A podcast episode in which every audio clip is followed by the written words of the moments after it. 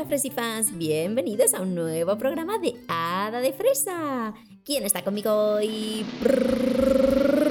Frosty. Pero como que Frosty, pero como que Frosty, que tú siempre haces ese ruidico así como de, de tamporcillos cuando voy a salir yo, el number one, el número uno, el número uno del mundo mundial y del universo universal. Brownie. Ay, Brownie, es que no siempre te puedo presentar a ti el primero. Es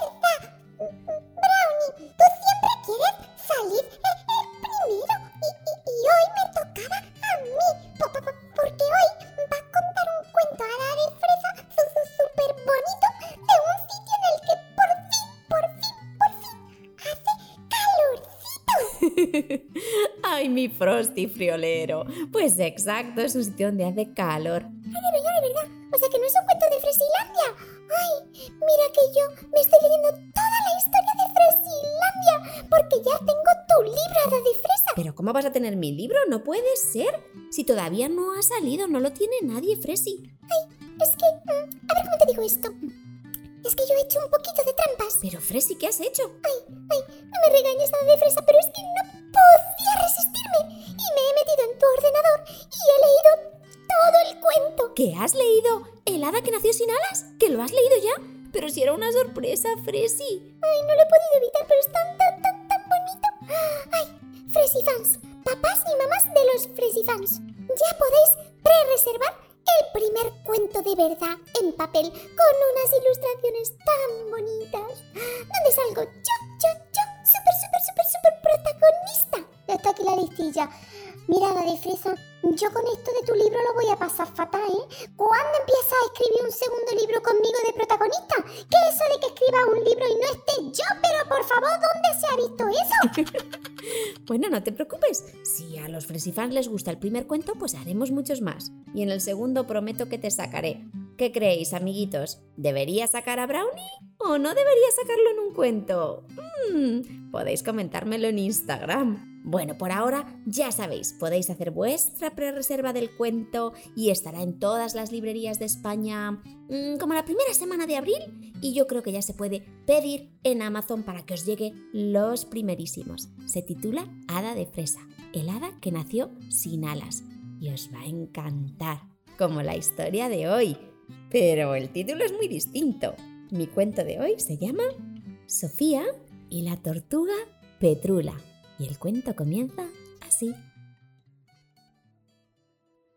Había una vez una niña que vivía en un precioso pueblecito llamado Tortuguero. Se llamaba Sofía y tenía unos poderes muy especiales. Su precioso pueblecito se encontraba a las orillas del mar Caribe, en la provincia de Limón. Cuya chiquilla, qué nombre tan chulo. Y ahí hacían un montón de bizcochillos de limón, entonces. ¿Y, y, y por qué lo llamaban tortuguero? ¿Qué pasa? ¿Qué había ahí? Ay, de verdad. Que no te enteras, Brownie. Mm, Limón es solo el nombre de la provincia donde está Tortuguero, porque Tortuguero es un pueblecito que existe de verdad.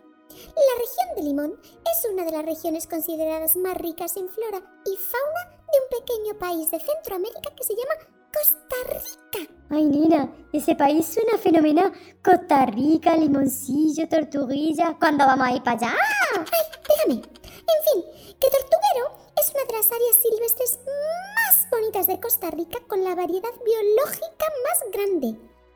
11 hábitats diferentes han sido identificados y 2.000 especies distintas de plantas y 400 especies de árboles. Uh, pues vaya lío, ¿no? Ay, no se enterará nadie de nada entre tanto animalillo, tanto árboles, tanto de todo. Y allí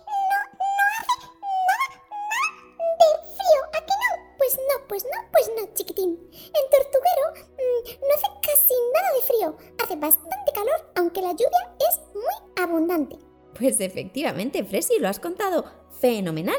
En esa zona de Costa Rica la temperatura es muy cálida y húmeda y debido a eso pues habitan miles de plantas y de animales y se dice que es una de las zonas del mundo donde hay más especies diferentes por metro cuadrado. Pues en ese pequeño pueblecito vivía Sofía, una niña que ya hemos dicho era muy especial. Sus papás eran pescadores y salían a pescar todos los días, aunque lloviese o hiciese viento. Sofía iba al colegio por las mañanas y por la tarde le encantaba jugar con los animales que vivían en Tortuguero. Jugaba con los pececillos dorados que vivían en las lagunas, con los cangrejos azules de la playa y con las ranitas multicolores que vivían en el bosque. Pero sin lugar a dudas, su animal favorito, el que le encantaba, le encantaba, le encantaba, era la tortuga. Muchas tardes ella se montaba en el viejo bote de remos de su papá y remaba hacia la zona donde muchísimas tortugas iban a comer. Nadaban en aquella zona porque había muchas esponjas marinas y medusas, que son el alimento preferido de estos reptiles. ¿Cómo dices, chiquilla? Que una tortuga un reptil. Pero eso no son las serpientes o los lagartos. Las tortugas son reptiles, pero ¿tú qué dices? Que sí, Brownie. Las tortugas o quelonios forman una orden de reptiles sauropsida caracterizados por tener un tronco ancho y corto y un caparazón que protege los órganos internos de su cuerpo. Son el grupo de reptiles más antiguo que existe, ya que sobreviven desde el Triásico hasta la actualidad. Muy bien. Venga, Fresi, vamos a seguir. Sigo la historia, ¿vale? Sofía se podía pasar horas y horas jugando con las tortuguitas. Bueno, algunas no eran tan pequeñas, pero Sofía tenía un secreto. Podía hablar con las tortugas. De verdad, de verdad, de verdad, ¿eh? Yo quiero tener ese poder especial. O sea, que ella podía hablar con los animales. No, Fresi, solo podía hablar con las tortugas, pero eso ya era un poder muy especial. En las tardes en las que se reunía con ellas tenían largas conversaciones, hablando de lo contaminado que se encontraba últimamente el mar y de la cantidad de plásticos que tiramos los humanos a las playas. Las tortugas confundían las bolsas de plástico con medusas, que para ellas son un rico manjar, y se ponían muy malitas por comer tanto plástico. A las playas de su pueblo, puntuales en la misma fecha todos los años, llegaban miles de tortugas para poner sus huevos. Venían muchas especies diferentes, paulas, carey, pero sobre todo la tortuga verde. Las tortugas mamás salían del mar por la noche, cuando todo estaba en silencio. Se adentraban en la playa y cavaban un agujero muy profundo. Y allí, durante muchas horas, algunas pueden poner hasta más de 100 huevos en un nido. Tras depositarlos en el agujero, lo tapan y vuelven al mar. Después de casi dos meses, los huevos rompen y pequeñas tortuguitas salen para cubrir toda la playa y meterse lentamente en el mar, donde estarán a salvo de las gaviotas y los cangrejos que se las quieren comer. Una noche, Sofía se despertó de madrugada y destrepó a oscuras por el cocotero que había junto a su ventana. Cuando llegó al suelo se acercó a la playa con un candil para ver desovar a las tortugas. ¿Qué es eso de un candil, nena? ¿Qué llevaba, qué llevaba la chiquilla?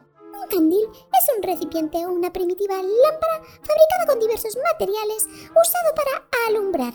Generalmente se rellena de aceite y tiene una mecha que se enciende para que de este modo funcione como una vela y ilumina tu alrededor. Ah, entonces eso no se come, ¿verdad? No, Brownie, eso no se come.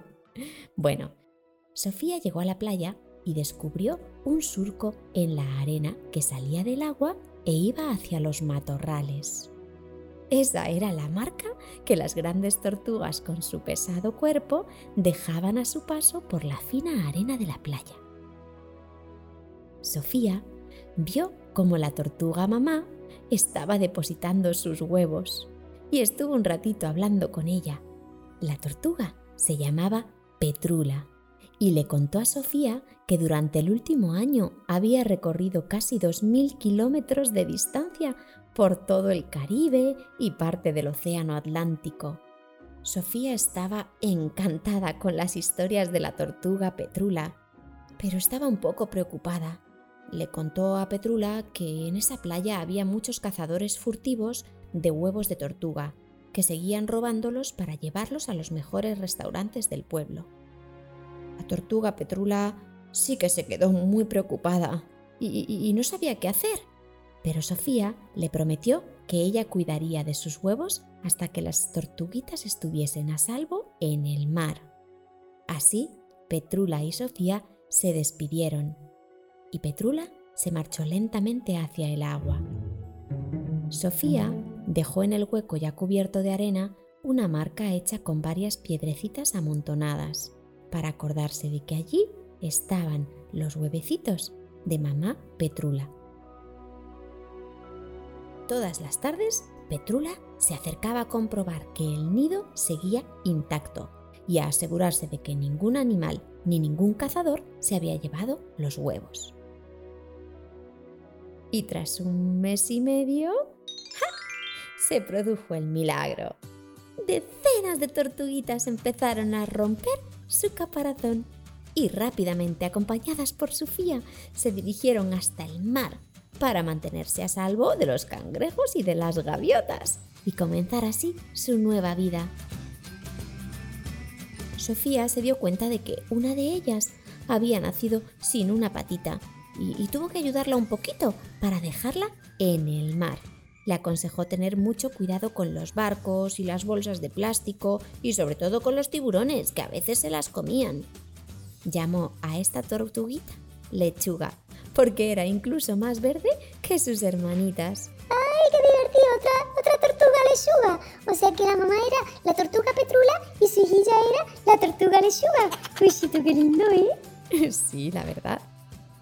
Muchos meses después, Sofía salió a navegar con el viejo bote y a lo lejos, junto a unas rocas, vio una tortuguita que había crecido ya bastante. Se acercó a ella y vio que le faltaba una patita. Era la tortuga lechuga. Se alegró muchísimo al verla. Y, Lechuga estaba también feliz de ver a Sofía y empezó a contarle todas las aventuras que había tenido durante esos meses. Y así fue como Sofía y la tortuga Lechuga empezaron una preciosa amistad que aún hoy se mantiene. Ay, por favor, por favor, por favor,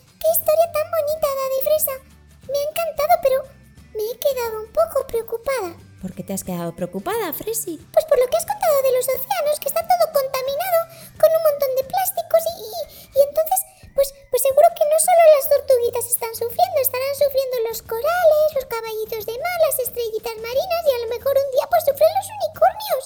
Pues la verdad es que yo también estoy un poco preocupada, Fresi, porque es cierto que nuestros océanos y nuestros mares están cada vez más contaminados y es responsabilidad de todos mantener más limpio y cuidado nuestro planeta. Ay, yo lo reciclo todo, todo, todo, todo, ¿eh? Yo no compro nada de plástico ni nada de nada y, y, y, y lo tengo todo recicladillo porque como todo me lo como. bueno, Brownie, no hace falta comerlo todo, pero sí que es verdad que sería recomendable utilizar muchas menos cosas de plástico y reciclar todo lo que podamos.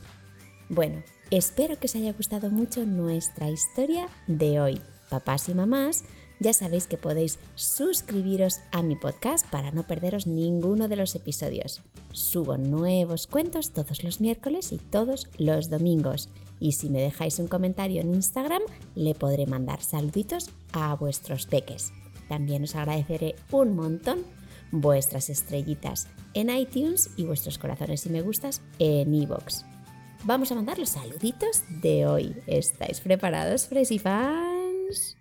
Hoy mando besitos muy especiales para Miguel, que tiene 5 años. Un abrazo muy especial para Arancha, que además me ha mandado una idea para que haga un cuento de cuando te cambian de amiguitos de clase. Arancha me quedo con la idea y seguro que haré ese cuento. Otro besito muy especial para Emily Santos, otro para una niña muy bonita que se llama Laia y el último beso del día va para Lucía González, que tiene 5 años y me escucha desde Valencia, y también para su primita Ana, que tiene 3 añitos. Y a todos los demás, nos escuchamos en el próximo podcast.